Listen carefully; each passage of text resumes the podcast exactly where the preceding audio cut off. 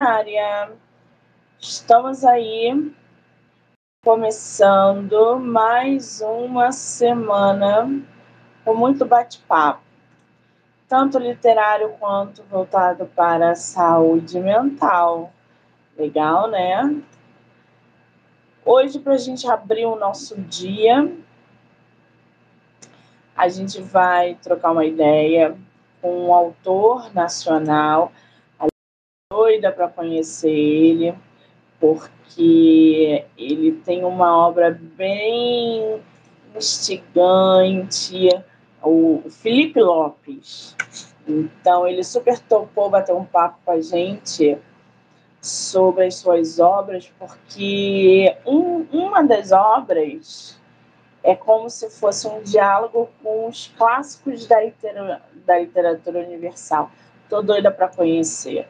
Vamos tentar aqui mandar o link para eles, vamos, para ele, vamos, vamos, vamos.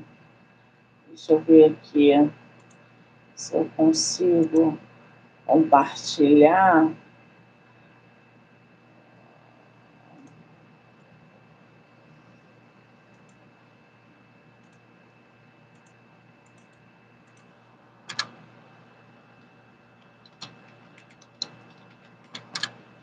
A gente está com um probleminha. Para variar, né? Felipe, querido, você tá aí na live? Se você tiver, mande mensagem. Que eu não consigo ver nem quem é que tá na live.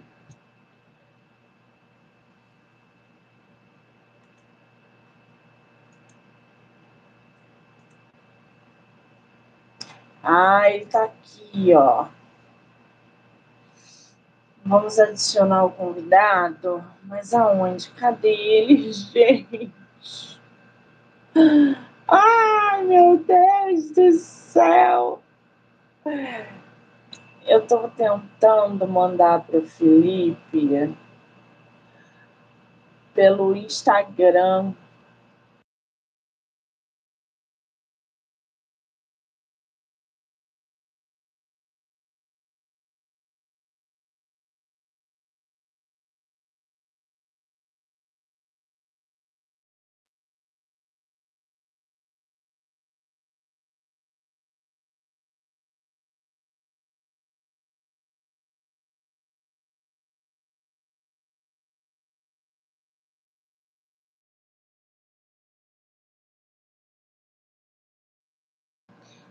Felipe, mandei para você pelo Instagram.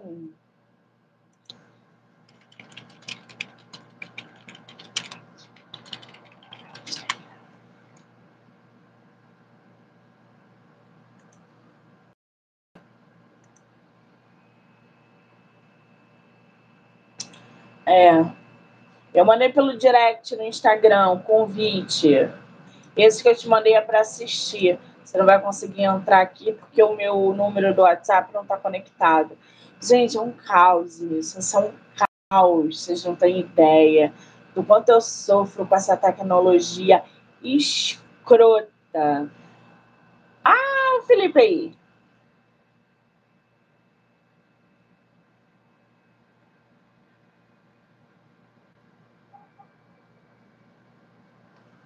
Felipe, querido!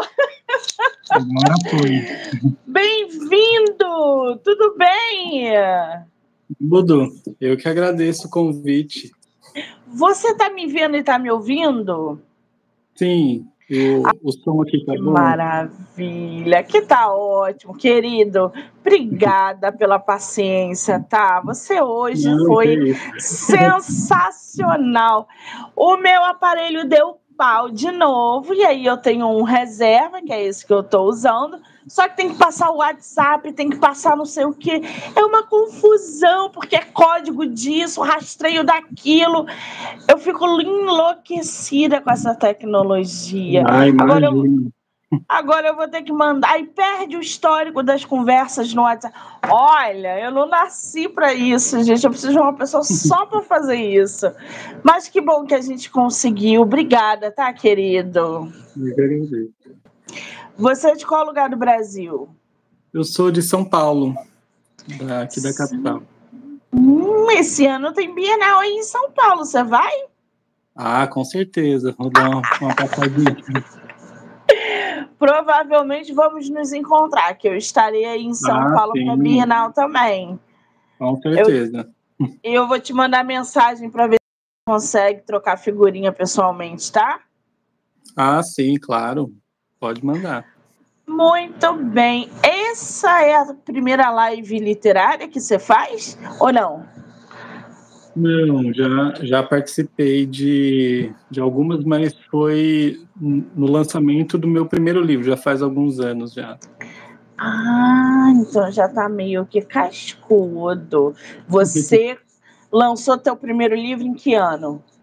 Eu lancei em 2019 o Conto e Reconto, e aí, o, no final do ano passado, eu lancei o segundo, né?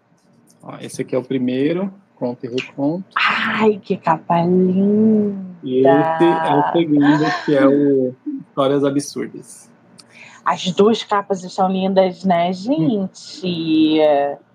Agora, um pouquinho desse seu lançamento de 2019, porque eu estava dando uma olhada aqui, o Conto e Reconto conto.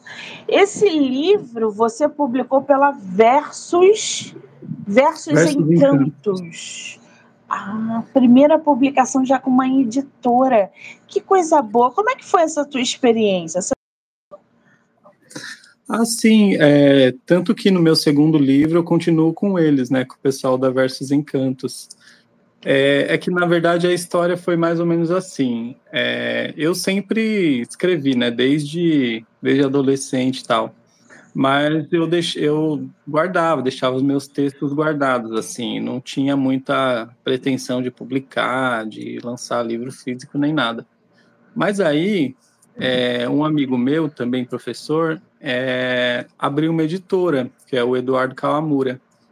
Aí eu falei, ah, vou mostrar para ele os meus textos para ver o que, que ele acha. E aí, na hora que ele pegou os textos, ele já quis publicar, entendeu? Então foi mais uma coisa meio, meio de surpresa, assim. Eu, eu não estava nem preparado, nem me via como escritor nem nada. E aí, é, de repente, eu já estava com a editora querendo publicar meu livro. Que maravilha! E o conto e reconto, você reuniu com contos para produzir na tua obra. Quantos contos tem? Olha, de cabeça eu não lembro, vou ter que contar, mas. Quantas mas páginas mais... tem teu livro? Tem umas 120, o primeiro, né? O conto e reconto. Ah. E, gente, sabe o que é interessante nesse conto e reconto? Porque o autor diz que a proposta do livro é dialogar com clássicos da literatura universal. Conta esse babado pra gente, Felipe. Então, é, o conto e reconto, ele é dividido em duas partes, né? A primeira parte são os recontos, né? que, que são uma recontagem, uma reelaboração de histórias infantis. Então, Patinho Feio, Bela Adormecida, é, A Princesa Ervilha, Cachinhos Dourados. E aí eu pego essas histórias e é, reformulo. Algum, algumas eu mudo totalmente assim, o sentido, mas é, é uma intertextualidade, né? Uma, é quase que uma nova versão dessas histórias dizer, você é da geração Walt Disney. ah, eu. É que assim, eu, nesse, nesse sentido, eu, eu penso que as histórias infantis, elas revelam muito assim da, do nosso, dos nossos processos de aprendizado, de amadurecimento e tal. E aí, é, eu fico pensando que muitas dessas histórias têm uma mensagem, têm alguns valores que são transmitidos né, através das histórias. E eu tentei reelaborar as histórias de modo assim a refletir um pouco sobre o que, que elas estão dizendo, o que, que elas estão dizendo sobre nossa sobre nossa vida, né? E aí é, algumas histórias eu mudo totalmente o final assim para dar um, uma reviravolta no negócio outras não, e, e, e todas elas eu trago para uma, uma coisa mais contemporânea, para uma situação mais próxima do nosso dia a dia. Então. Que maravilha! É. Quer dizer, o, o, o Felipe, dá um exemplo para gente que você colocou no teu livro, de uma história que você pegou, recontou e trouxe para nossa realidade, que mostra exatamente isso, esses processos que a gente vive de amadurecimento, de experiências, entre outras coisas. Por exemplo, um desses contos é, que faz referência à Bela Adormecida, que se chama Isabela. E aí nessa história a gente tem um, um casal que se encontra no trabalho, assim, né? Eles se conhecem no trabalho e tal, e meio que se apaixonam. E aí toda toda referência ao conto, a, ao fato de estar adormecida, é, a questão da, da floresta, tudo vira metáfora. Então a história é recontada em referência à Bela Adormecida no sentido metafórico, assim, de, de é, um encontro entre, sei lá, um, um cavaleiro e uma princesa, mas na verdade são dois colegas de trabalho. E aí é, é esse despertar, assim, para o amor e tal. E, e, aí a história se desenrola desse, desse jeito. Que interessante, né? vai pegando toda essa temática é, dessa do que a gente conhece, mas transformando para uma pegada diferente da é, geração talvez atual, abordando temas, inclusive, que são importantes na atualidade. Né? Isso é bem legal. Esse seu livro, ele hoje continua sendo comercializado. Sim, é, os dois eles estão disponíveis para compra. É que a, a, a, minha publicação e editora é de certa forma independente, assim, porque é, é uma editora que não está é, não tá, por exemplo, na Amazon. Então, para comprar o livro, consegue comprar comigo ou com a editora. E a gente tem até alguns espaços assim que a gente consegue vender, mas a gente não está nas grandes livrarias nem nem na Amazon mas dá para dá para conseguir sim os dois livros.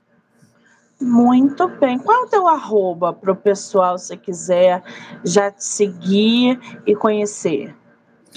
É arroba Felipe, underline Lopes, aí underline duas vezes, repensando. Repensando, adorei, gente. Agora, essa capa desse teu livro, mostra pra gente de novo. Ela é lindíssima. Como é que foi essa ideia dessa capa? Porque ela parece um quadro, né? Ela parece uma pintura, na verdade. Foi uma ideia da editora, partiu de você. Como é que foi isso? Então, essa capa aqui foi eu que fiz, na verdade. Ah! Porque... Trabalho independente, gente. Se autor independente no Brasil é, é isso, né, Felipe? A gente, a gente vira autor, capista e principalmente vendedor, né? Exatamente. E essa capa foi assim, né? Eu, eu pensei numa coisa mais próxima, assim, de, um, de uma cidade pequena, de um contexto rural e tal, porque muitas histórias do livro se passam em ambientes desse, desse tipo, assim. E aí é, eu não, não sou muito bom com pintura nem desenho. Então, eu, o que eu fiz foi edição de fotos, né? Peguei uma foto e, e, fiz várias edições e tal, com vários filtros, até ficar do jeito que eu queria. E aí eu, eu cheguei nesse resultado aqui e eu gostei bastante. Tá é uma cidadezinha, né? Uma cidadezinha litorânea com as montanhas no fundo. Tá lindíssima. Essa cidade remete a alguma história que está inserida na tua obra ou não? Olha, eu quando eu vejo essa cidade, eu penso na em um dos contos que é uma recontagem da Pequena Sereia, que eu imagino uma cidade parecida com essa, assim. A, a história se passa numa cidade bem parecida com essa da capa, porque tem a cidadezinha e tem uma saída para o mar, né? Que espetáculo! Então a gente tem a Bela Adormecida, a gente tem a Pequena Sereia, a Bela e a Fera tem? Tem a Bela e a Fera, tem o Patinho Feio. É, Patinho Feio. A Cigarra e a Formiga. É, João em Pé de Feijão e a princesa de ervilha. João Pé de Feijão é maravilhoso. O que, que você fez com João Pé de Feijão? Então, nessa história, talvez seja uma das mais diferentes, assim. É um menino que, tipo, pega o dinheiro da, da mãe para comprar feijão, só que ao invés de comprar feijão, ele passa na livraria e compra um livro. E aí é todo o conflito dele de, de vergonha de, de voltar para casa porque não comprou feijão e tal. E aí as nuvens é, é a história que ele lê no livro que ele comprou, né? Ai, que delícia! Será que ele Não, gente, imagina. É, a história não vai por esse caminho, mas é uma boa ideia, hein? É. Não, esse eu não fiz. Mas quem sabe no futuro próximo aí eu não volte para essa, pra essa recontagem. Você pretende fazer, por exemplo, um segundo volume desse né? Outras histórias?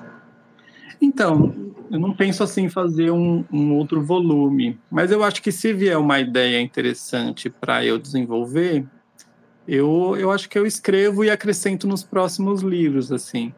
É, porque, por exemplo, no meu segundo livro, o Histórias Absurdas, tem um conto que é que, que vai um pouco nessa direção, né? Mas ao invés de recontar uma história infantil, eu me baseio na no mito do Rei Midas, né?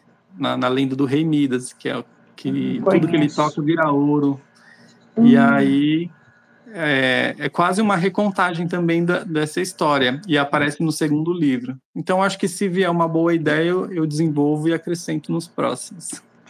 Muito bem. Agora, eu tô vendo que essa tua pegada de conto já é uma coisa antiga.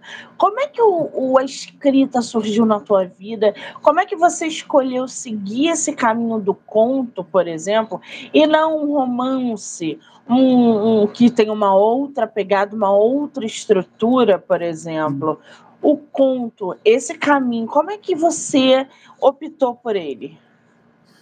Então, é, é que assim, eu escrevo desde adolescente. E aí eu já tentei fazer histórias mais longas, assim. Eu tentei escrever é, fanfic de Harry Potter quando eu era adolescente.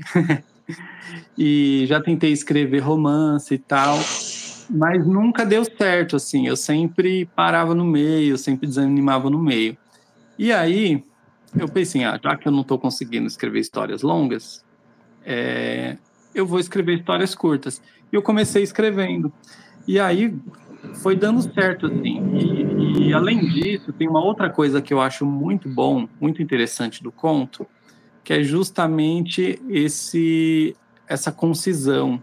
Eu não gosto de, por exemplo, ler um livro muito grande e sentir que eu estou sendo enrolado pelo autor, sabe? Que poderia resumir, mas a história segue, segue, segue e tal. Enchendo linguiça. É, eu fico pensando, essa história poderia ser um conto. e aí eu fico pensando assim, em, em ir direto ao ponto, né? É que a minha escrita, eu sempre prezo muito pela, pela concisão. E eu, eu acho que o leitor de hoje também é um leitor que busca coisas mais curtas, né? A gente não tem, por exemplo, tanto livros de mil páginas, como a gente Isso. tinha antes, sei lá, no século XIX, com Dostoiévski, que tinha livros gigantescos. Hoje, a, a, o mesmo leitor, ele busca coisas mais curtas. E eu também tenho essa, essa pegada de retirar da minha história tudo que não é o essencial. Eu deixo só o que é essencial, aquilo que não pode tá, ficar de fora. E eu acho isso que isso tem, tem sido um bom retorno, assim. Eu gosto também de uma, de uma definição que o, que o Cortázar, né, o escritor argentino, dá, que ele fala assim, que o romance ele te vence por... Em comparação com uma luta, o romance vence por pontos e o conto vence por nocaute. Eu gosto dessa ideia do nocaute, assim, de, de causar um impacto imediato. E eu acho que o conto é, é perfeito para causar esse efeito. Assim. É engraçado, né? Porque o Felipe tocou em vários pontos interessantes. Primeiro, para quem escreve, sabe que a estrutura do conto e de um romance longo é totalmente diferente. Segundo, os leitores de hoje, por causa da rapidez da tecnologia. Hoje você tem informações muito rápidas. Você entra num TikTok, entra no Instagram, você tem vídeos de um minuto, um minuto e meio, te dando um monte de informação. Ou seja, você não fica mais preso na frente de um determinado conteúdo por horas e horas e horas para assistir ou para. É, nem filme, ultimamente a galera está tendo paciência por causa dessa rapidez. Então, por que, que os contos estão sendo evidenciados a todo momento? O, o leitor está gostando dessa pegada rápida, ele não tem que ficar preso em 300 páginas, 400 páginas, ele tem todas as informações que ele precisa em 10 páginas, o início, meio e fim. Quando ele termina, ele fala: Uh, caramba, que história legal e tal. Que cont... Então, os contos estão cada vez mais em evidência por causa disso. Não é à toa que várias editoras estão promovendo antologias Agora vocês estão vendo um número de escritores numa mesma obra, com contos curtos. Então a editora faz conto de terror. Aí vem aquela gama de escritores de terror produzem contos curtos. Você tem várias dinâmicas e o leitor gosta disso, porque o Felipe escreve um, um livro de terror diferente do meu. Mas os dois são de terror que vão agradar enfim, então essa dinâmica do conto é muito interessante. Agora, outra coisa que o Felipe falou que eu acho importante frisar aqui: escritor que enche linguiça, ter número de página na obra. Gente, não façam isso. Eu trabalho com, com livro o tempo todo e a quantidade de encheção de linguiça que eu vejo nas obras é absurdo. De diálogos sobrando é absurdo, porque os autores não sabem brincar com os diálogos. Aí enche uma linguiça imensa, né? E, e eu não estou falando só de escritor nacional, não. Quer ver um exemplo? Outlander. Tu já leu hum. Outlander, Felipe? Não, ainda não. Outlander é a encheção de linguiça na tua cabeça.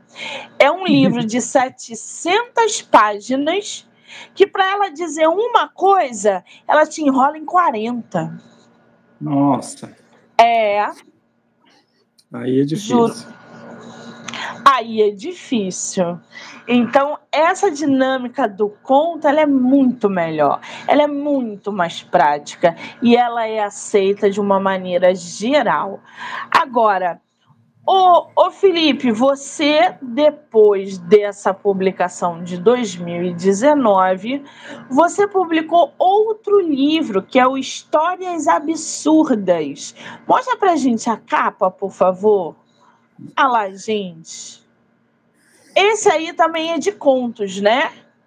Isso, esse também e, é de contos. E fala sobre o quê? Então, é, nesse daqui, eu tenho eu tenho uma, uma influência assim mais realismo mágico assim. Mais uma coisa voltada não, não é exatamente surrealismo né? Mas é acontecem coisas fora da realidade assim no meio da história e meio que tem uma, uma quebra. Parece que você tá você tá indo na numa história que parece ali comum e de repente acontece uma coisa absurda. Por isso o nome né? Histórias absurdas. Vem dessa dessa quebra da realidade e nesse livro eu fui muito influenciado assim pelos autores do realismo mágico latino-americano, né? Essa essa turma assim que eu acho fantástica, escritores que, que, eu, que eu gosto muito. E eu eu senti que lendo esse, essa turma, eu eu senti que tem muita potencialidade ali para de me inspirar. E aí eu comecei a escrever algumas histórias baseadas nessas leituras, né? Que é o pessoal, principalmente o Gabriel Garcia Marques, né, dos 100 anos de solidão, o Jorge Luiz Borges, que é sem, sem palavras, né? e o Cortázar, que é outro também mestre do, do, do, do conto, né? É, esses autores, eles usam, digamos assim, elementos fantásticos, que, mas não é um fantástico no, no estilo assim, Senhor dos Anéis, Harry Potter. É um fantástico que, que de certa forma fala sobre a nossa realidade, né? Então, é, por isso o realismo mágico, que parece um, um, um, nome bem contraditório, né? Como é que é, pode ser realismo e mágico? Mas é que é o, são coisas é, fantásticas, mas que estão totalmente ligadas com a nossa realidade. São é um fantástico que reflete sobre a nossa realidade. E esse meu livro vai um pouco nesse sentido, assim, né? Acontecem coisas absurdas, mas é, esse esse absurdo ele de alguma forma está falando sobre o mundo real, né? E é, tem várias histórias que, que caminham nesse sentido, assim. Conta uma pra gente, eu tô curiosa, gente, porque o Felipe, ele vai aguçando a curiosidade. É, então, ó, por exemplo, é, o primeiro conto chama Desumanidade, né? E aí a história de uma família que que é, fica sem emprego, fica sem condições de pagar aluguel e acaba indo morar na rua. E aí acontece um monte de problemas e tal. E aí o menino, ele, ele fica meio abandonado na rua, assim, o filhinho da, do casal. E, e aí ele vai se transformando, progressivamente se transformando num cachorro.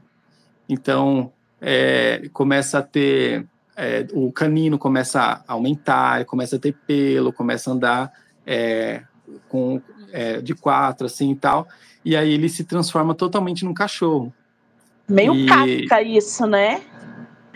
É, então, o Kafka tem, tem muito, tem muito essa, essa, esse estilo, assim, o Kafka coloca muito, muita coisa absurda, mas que reflete sobre a realidade também. E, e aí essa história, é, embora ela, ela seja totalmente fora da realidade, ela fala sobre como a, a, algumas pessoas elas, elas passam por um, um processo de desumanização, né? Elas vão sendo desumanizadas pela situação que elas vivem, a ponto de, de sobrar só o que resta de animal, né? A nossa busca pela sobrevivência, a agressividade, etc. e tal. Então, essa história, é, ela, ela tem essa, essa reflexão sobre a nossa vida, mesmo que ela seja uma situação completamente absurda, né? Porque não tem como a pessoa se transformar no cachorro, literalmente, Sim. né? Pois é, mas você acaba fazendo uma crítica de modo geral à sociedade, a comportamentos, trazendo temas ali importantes através desses contos. Isso é muito legal. Tem um, uma. Eu não sei quem foi que enviou o seu material, foi o Eduardo Kawamura, se eu não me engano. Que Ele é... escreveu um dos textos, né? Um, um é... do, uma das sinopses. E ele frisou aqui que tem um texto chamado Sabor. É, esse é do primeiro ou do segundo livro, Sabor? Sabor? É. Não, acho não é de nenhum dos dois. Não, é, é o sabor do texto, né? Ele é que ele está falando sobre a sobre, digamos assim, o, o gosto que o texto tem né, para a gente. Né? Ah, entendi agora. O sabor não é um texto. Ah, agora, agora eu entendi. Legal essa, essa parceria da editora com você. Quando dá certo a editora com o escritor, é, a probabilidade do livro também dar certo é muito grande. E ele fala outras coisas. Ele fala que você tem uma série de contos, é, que é o que a gente estava falando ainda há pouco, né? O Cachos Dourados, Desdouradas, A Hora da Formiga. Fera, entre outros, já nos antecipam uma conversa com nossas lembranças remotas. Porém, os contos servem apenas como motivo para levar o autor a construir ou seria desconstruir retratos sociais e psicológicos problematizadores. Ô Felipe, quando é que a chave virou para você da publicação? Você falou assim, não, agora está na hora de publicar, está na hora de outras pessoas lerem o que eu escrevo, é, de pessoas me conhecerem por um outro ângulo. Quando é que você decidiu enfiar o pé na porta da publicação? Então, é, aconteceu meio por acaso, assim. Eu, eu, quando eu escrevia, eu não tinha nenhuma pretensão, assim. Eu escrevia justamente porque vinha uma ideia boa na minha cabeça e eu não queria desperdiçar. É, tanto que para mim escrever não é uma coisa prazerosa, assim. Eu fico muito tenso, muito é, angustiado assim na hora de escrever, porque eu quero fazer aquilo ficar bom, sabe? E, e aí eu, eu escrevo mais por um senso de dever, né? Uma coisa de eu tenho que, tenho que fazer isso, porque senão eu não vou eu não vou ficar em paz, sabe?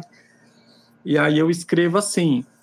E aí eu escrevia, é, eu jogava em algumas plataformas online, tipo Wattpad, essas coisas, e deixava lá. E assim, eu não fazia divulgação nem nada, então poucas pessoas liam, né, o que eu escrevia. Só quando alguém se interessava muito, eu mandava para lá. Aí aconteceu justamente como eu falei, né? Eu, eu, eu mostrei esses textos para o Eduardo, que, é, que já era amigo meu e que estava abrindo uma editora, e, e, ele, ele que me convenceu a publicar, assim porque ele falou que ele gostou, achou os textos muito bons e, e, quis publicar. E aí, até hoje, assim, eu não, eu não, não me dou muito bem com, com ser escritor, porque tem muita glamorização em cima, sabe? Aquela coisa, e muita pompa, tá? E eu, eu não sou muito disso. Então, é, eu escrevo, eu, eu sou escritor porque eu escrevo, mas não não sou, a, a, não, não tenho nenhuma pretensão de ser celebridade nem nada. E então eu, eu, eu, eu me ver como escritor ainda é uma coisa meio estranha assim. Eu me eu sou mais professor, né? Porque eu trabalho como professor. Então eu me vejo como um professor e como uma pessoa que escreve. E eu percebi que muita gente gostava do que eu escrevia. Então eu publico por causa disso. Eu publico porque eu fui percebendo que algumas pessoas querem ler o que eu escrevo. E, e aí cada vez mais gente quer ler o que eu escrevo. Isso é, é muito bom, né? Eu tenho tido um retorno muito bom do, do das leituras que o pessoal faz. É, pouca, assim, até agora quase ninguém me disse que não tinha gostado. Assim. E quando não gosta, como são contos, né? Às vezes não gosta de uma história ou de outra, mas 99% assim tá tá gostando do que eu publico. Então, para mim eu continuo. Que Sendo delícia. assim, eu continuo. Tem coisa melhor, gente, do que é, entrar no mercado editorial sendo aceito pelos leitores? Não tem nada melhor. Você é professor de quê? Você dá aula Sou de professor de, de língua portuguesa. Hum. E, e também sou formado em filosofia, mas eu trabalho com língua portuguesa. Menina, é. eu, eu tenho medo do revisor do teu livro. ah, não, mas isso daí, quem escreve é, fica meio cego para as coisas, né? é. né? Eu consigo revisar o texto do outro, mas o meu Sim. próprio é difícil. É verdade. Então, mas eu, eu como professor, eu trabalho muito, né, questão de, da literatura nas aulas, a formação literária, eu tento, né, incentivar as, as crianças e adolescentes a lerem, faço muitos projetos no sentido de formar leitores, né, o que a gente precisa muito, né, que, que, o, que os leitores sejam formados, porque senão é, a, o mercado literário, nossa nosso mundo literário não se sustenta, né? Então, eu trabalho muito com formação de leitores e eu trabalho muito também a literatura na sala de aula. Lógico, né? Tem que a gente na língua portuguesa a gente também faz análise linguística, né? Outros gêneros textuais, mas a literatura sempre foi a minha a minha paixão. Então, quando eu estou ensinando literatura, eu me realizo. Aí eu, incentivo eles a lerem e a escreverem também, né? Que eu acho importante para todo mundo ler e escrever. E qual é a faixa etária que tu dá aula? É, eu dou aula no Fundamental 2, então é do sexto ao nono ano. Pessoal ali de entre 11 e 14 tu pega a pauleira ali, aqueles adolescentes pauleiras. É engraçado, né? Porque é, sempre que eu pego um, um, professor ou professora aqui no projeto, eu acho importante destacar isso, porque vocês estão na linha de frente da educação.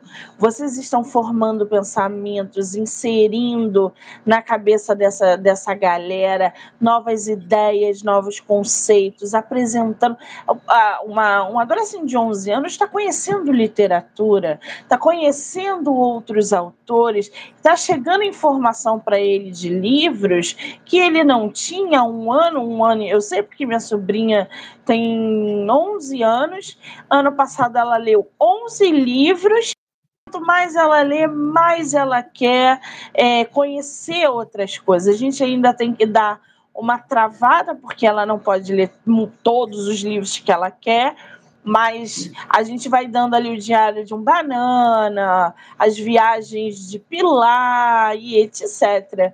Mas quando a gente fala de, de professores nessa linha de frente, e com a tecnologia, como eu falei anteriormente, é tudo muito rápido, e prender um adolescente, prender entre aspas, numa leitura de livro físico, que é mais difícil ainda, é, é um desafio, né, Felipe? Botar essa galera para ler livro físico. Ah, sim, com certeza. Mas é, é, um, é um desafio que é, traz bom resultado, assim. Eu, porque eu acompanho muitas turmas, né? E por mais que a gente pense assim, ah, é difícil o adolescente ler e tal, é difícil disputar com celular, e isso é muito verdade, assim, para essa faixa etária, o livro, disputar com celular é muito difícil. Mas eu sempre vejo que em todas as gerações, em todas as turmas, em todas as faixas etárias, sempre tem leitores. E, e aí é muito bom quando a gente, por exemplo, leva livros para recomendar na sala de aula. Quando eu recomendo o livro e vejo que a pessoa pegou para ler, eu fico muito feliz. E isso acontece bastante, assim. É lógico, nem todos vão, vão acabar virando leitores, embora a gente se esforce muito para isso, né? Nem todos, mas de ver que eu consegui atingir alguns e essa, esse pessoal vai continuar sendo leitor o resto da vida, espero, né? É, eu acho isso muito recompensador. E, e, e, é importante a gente formar essa, essa nova geração para que a literatura continue viva, né? E precisa dos leitores. Não adianta só a gente escrever e não ter ninguém para ler, né? Exatamente. E, a, e aí a gente, a gente formando essa, essa nova geração, a gente mantém a literatura viva. E no meio da sala de aula sempre tem uma pérolazinha escondida que escreve no caderno e que tem ah, vergonha sim. de mostrar, não tem, Felipe? Sim, sim. Inclusive, eu fico sempre surpreso como é, esse número é grande de gente que escreve e, e aí, de repente, do nada, eu recebo assim, professor, lê isso aqui que eu escrevi. E aí eu, eu leio, tem coisas maravilhosas que surgem assim. Eu já, já descobri assim é, textos maravilhosos de, de, de, de, pessoas que eu nem esperava, assim, porque nunca tinha demonstrado que escrevia, de repente chega com os textos para eu ler. E isso acontece muito, é muito frequente. É, todo ano tem, tem pelo menos umas quatro, cinco pessoas que, que, que escrevem, e a gente, né, professor de língua portuguesa, a gente sempre é, é referência nessa parte, e aí a gente tem. Eles sempre mostram para a gente né, os textos. E eu, eu acho muito legal isso também. Não, e, e, o papel do professor, ele é marcante. E ele pode ser marcante tanto de um jeito positivo quanto negativo. O primeiro livro que eu li foi por causa de uma professora na escola, quando eu era pequena pequena, que foi A Droga da Obediência. Foi um dos primeiros livros que eu peguei, que eu tive acesso ali. E depois em casa não, não, não parei mais. E a, eu tenho uma professora de português que até hoje já tem mais de 30 anos isso. Ela mora no lado do meu prédio. Eu nunca esqueci dela pela forma como ela conduzia a aula. E ela não sabe até hoje que nós somos vizinhas. E ela não sabe o quanto ela marcou a minha vida como aluna por ser o tipo de professora de português e literatura que ela foi. Ela foi fundamental é, nesse meu trajeto literário é, como leitora, né? Mas, enfim, é, e eu fui aluna dela quinta, sexta, sétima, oitava, quatro anos eu fui aluna dela. Olha que espetáculo. Agora, Ô Felipe, você com duas obras publicadas, quais são os planos para 2024? Tem livro novo chegando? Ah, eu, eu sempre estou escrevendo, assim, né? É, por enquanto, ainda não comecei nenhuma obra nova, né? Mas comigo é assim, como eu escrevo contos, de repente eu tô aqui do nada, vem uma ideia, eu escrevo. Tipo, não é, não é muito planejado eu, eu tenho amigos, escritores, que eles têm rotina de escrita, planejamento, tudo. No meu caso, é uma coisa assim mais espontânea. É, quando vem a ideia, eu escrevo.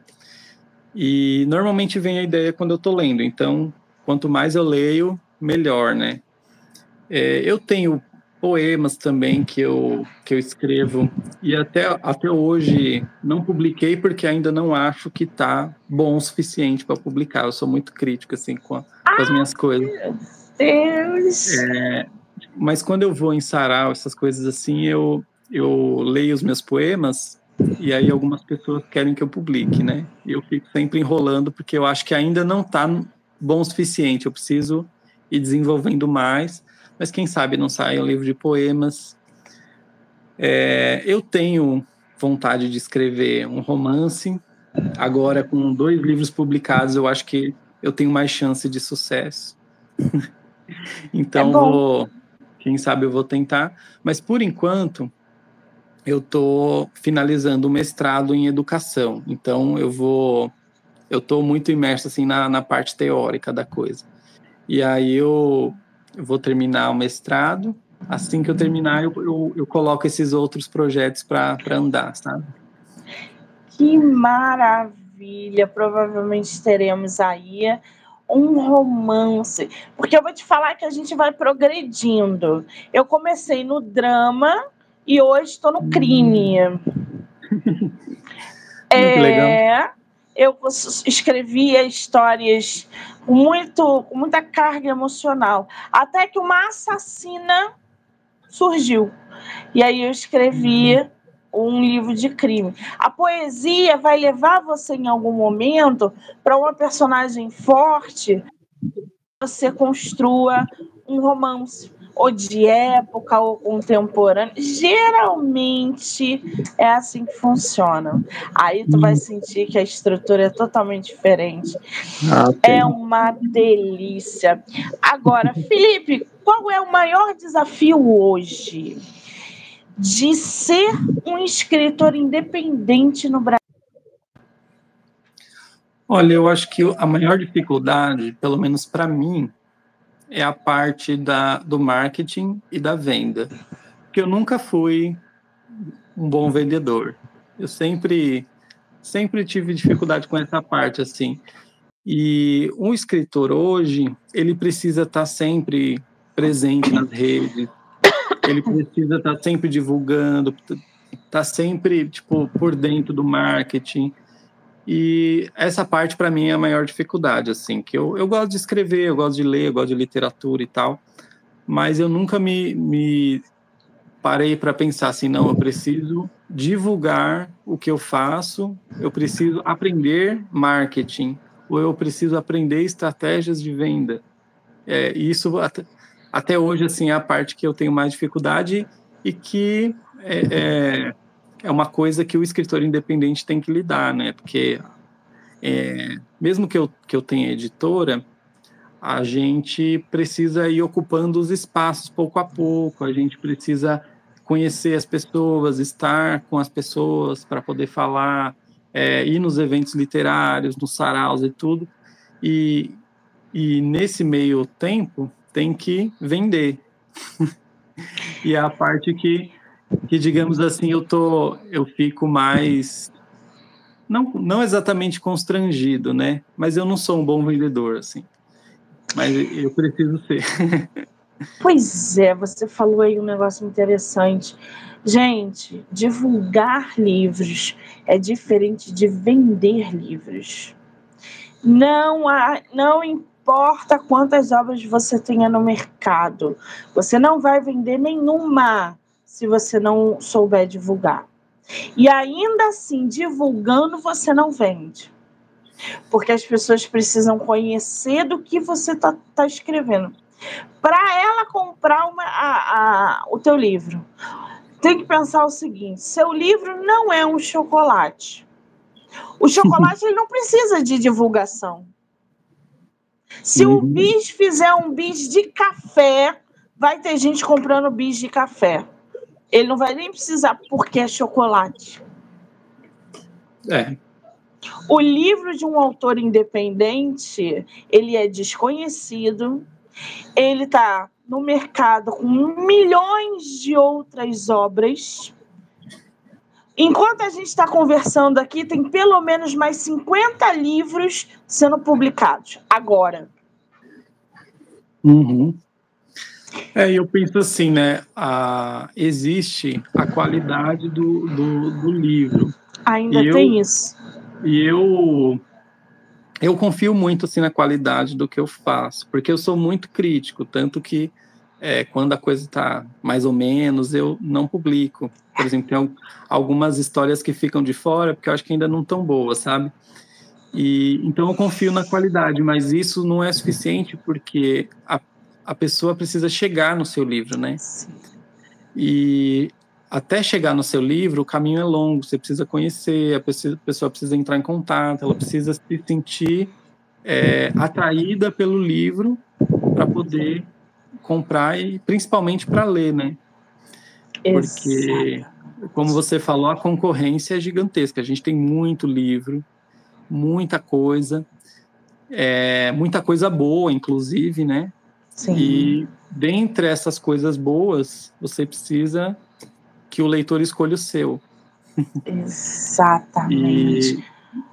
E, e, e, só depois que ele lê que ele vai realmente perceber se é bom ou não, né? E no meu caso, eu acredito que os meus livros são bons. Eu gostaria de ler os meus livros, por exemplo, se fosse escrito por outra pessoa. Sim. Geralmente é assim que funciona. Mas são várias etapas. É o de captar leitores, é de fazer com que eles leiam, é fazer com que eles gostem do que eles estão lendo, porque se eles não gostarem, eles não vão ler outro livro seu, meu, da fulana, não vão. Eles vão ler uma obra, vão bater o martelo e falar: não quero mais ler esse escritor. Uhum, Ou então, é caramba, vou acompanhar esse escritor para poder ver o que, que ele vai lançar no que vem, por exemplo, ou no semestre que vem e tal. Então, isso é um trabalho. E outra coisa, essa atividade nas redes sociais é importantíssima. Cara, a gente tem uma ferramenta tão grande, potente que é o Instagram. Eu falo para os meus autores o tempo todo: abre uma live de 15 minutos, só você para falar do teu livro. Pode não dar ninguém na live, mas fala só e deixa lá gravado. Aí depois você turbina, depois você faz o que você quer, porque as pessoas vão começar a conhecer. É assim que você vai peneirando. Tem muita estratégia para você divulgar e vender teu livro. E falta muita gente com essa mentalidade que você tem. Então, isso é muito importante. Você já está no meio caminho andado. Agora, ô Felipe, me fala uma coisa. Qual foi o último livro que você leu? Você falou que é um leitor, adora literatura. Qual é o último livro? Olha, esse ano é, eu li dois livros. O último, o último foi Júlio César do Shakespeare. Que Ai, eu... já li. Porque eu, eu adoro, assim, eu sou muito, muito fã de Shakespeare, mas fazia muito tempo que eu não lia, assim. Eu, eu lembro que eu, que, sei lá, na adolescência eu lia bastante, com, sei lá, 18, 19 anos eu lia bastante. Aí eu fiquei, por, por uma casa, assim, eu fiquei muito tempo longe das obras do, do Shakespeare, E aí eu, agora eu decidi incluir na lista. Aí eu li Júlio César, que, que é um, um drama histórico, né? E tal, que tem aquela famosa frase: Até tu, Brutus. Até tu, Brutus. É. E, o, e antes desse, eu li um livro do Guimarães Rosa, que se chama Antes das Primeiras Histórias porque o Guimarães Rosa assim é o meu escritor preferido da vida, né? É, é o cara que é, é, sem, sem, condições de, de, descrever, assim, tudo que ele que ele fez é, é bom, tudo, tudo. E eu já tinha lido todos os livros que ele publicou em vida e já tinha lido o, os livros póstumos, né? Que dois livros que ele deixou mais ou menos finalizado, que foi publicado depois também, eu já tinha lido. Aí agora eu eu acabei descobrindo que tem uma edição das histórias que ele publicou antes de ser um escritor famoso e tal, que ele publicava em jornal e tal, que é esse livro, né? Antes das primeiras histórias. E aí eu, eu li esse livro, que assim é bem diferente da, da escrita eu estou acostumado do Guimarães Rosa, aquela, toda aquela poeticidade, todo aquele trabalho com a linguagem e tal, não tem, mas já é um escritor, digamos assim, que domina a técnica narrativa, já é um escritor, é, digamos assim, que, que sabe o que está fazendo e com histórias muito boas, embora não pareça muito o Guimarães Rosa escritor maduro, mas é, mas é um livro bom também, antes das primeiras histórias. Tá aí, indicação de livro. Se vocês entrarem na página do Felipe, vocês vão ver outras indicações também. Tem o uh, Inácio de Loyola Brandão, tem Chão de Estrelas, tem No Tempo Distante do Talvez. Cara, tem muita indicação boa de livro aqui na página dele. E tem, obviamente, os livros dele, né, gente? Mostra de novo as capas, Felipe, só para histórias absurdas. Ah lá, gente.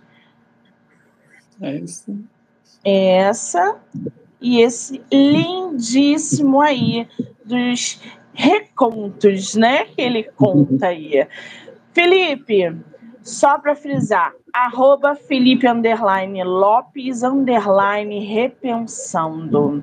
Seus livros estão na Amazon, as pessoas conseguem comprar diretamente com você, autografado.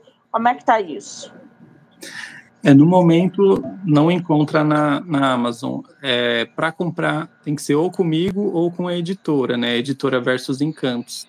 Também recomendo o pessoal seguir, porque tem muita coisa boa que eles estão lançando, né? É, é, esse, esse nome Repensando do, do meu perfil é porque eu criei o perfil para divulgar um canal do YouTube, né? E que eu, que eu fazia é, vídeos de filosofia. Aí o nome do canal é Repensando. Tá ativo ainda? Então, eu fiz um curso de introdução à filosofia, aí quando eu finalizei o curso, eu meio que, abandonei, mas eu, eu quero voltar. E eu pretendo fazer também mais vídeos sobre literatura, de recomendação de livros e tal. Eu, inclusive, estou para fazer alguns, alguns vídeos recomendando livros que estou sentindo falta de fazer essa, esse trabalho. Sensacional. Então, gente, canal do YouTube Repensando, já corre lá, já se inscreve, já segue o Felipe nas redes sociais. Lembrando que esse bate-papo vai ficar no canal do YouTube, Spotify, Anchor e Amazon, TikTok, Kawaii, Instagram e Facebook, tá? Do livro Não Me Livro. Felipe, muitíssimo obrigada por esse tempo, esse bate-papo. Você estava meio travado no início, depois você se soltou. Foi ótimo. Só te desejo sucesso. Que esse ano de 2024 a gente se encontre na Bienal e que você não pare de escrever. Obrigada, tá? Eu que agradeço o convite. Pode deixar que eu não vou parar de escrever, não. Mesmo que ninguém queira ler, eu vou continuar escrevendo. Tem sempre gente, gente para ler o que a gente escreve. Ai, que delícia! Quero agradecer a todo mundo que entrou, que saiu, que vai assistir depois. Dizer que já já eu volto com mais bate-papo literário. Felipe, um beijo, querido. Obrigada. Tchau, tchau.